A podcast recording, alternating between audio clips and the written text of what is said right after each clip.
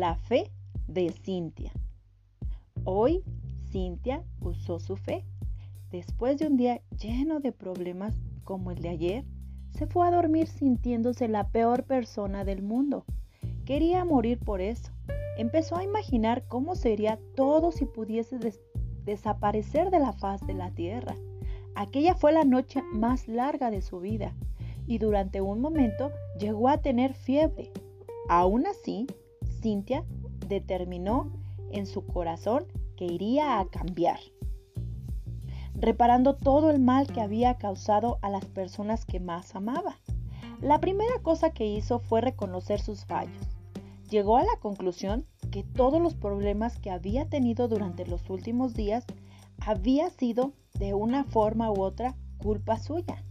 Sintió como si estuviese diciendo delante de un montón de personas, mi nombre es Cintia y tengo un temperamento terrible. Sabía que no podía saltarse el primer paso. A fin de cuentas, si quería cambiar de verdad, tendría que comenzar por la raíz del problema. Llegó, luego dio otro paso rumbo a su cambio. Pidió perdón a las personas que más amaba y había maltratado. Es así que tuvo que ser la actitud más difícil de tomar.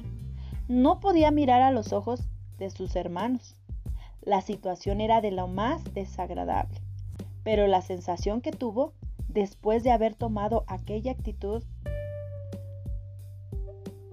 un tanto humillante fue una de las más agradables que jamás había tenido.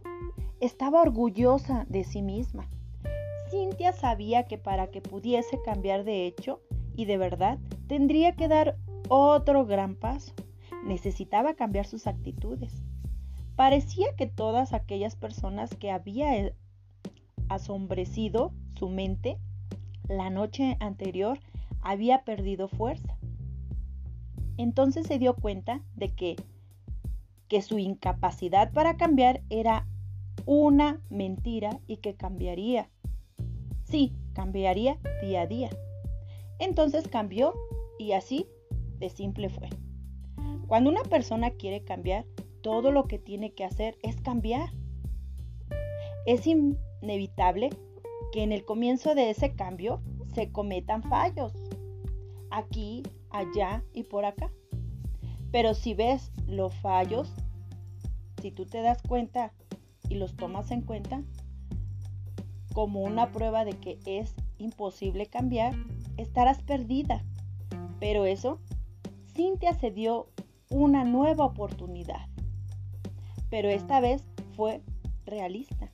Tenía la conciencia de que cambiaría poco a poco. El hecho de que una persona cometa fallos no significa que sea incapaz de cambiar. El cambio solo es imposible cuando la propia persona determina eso.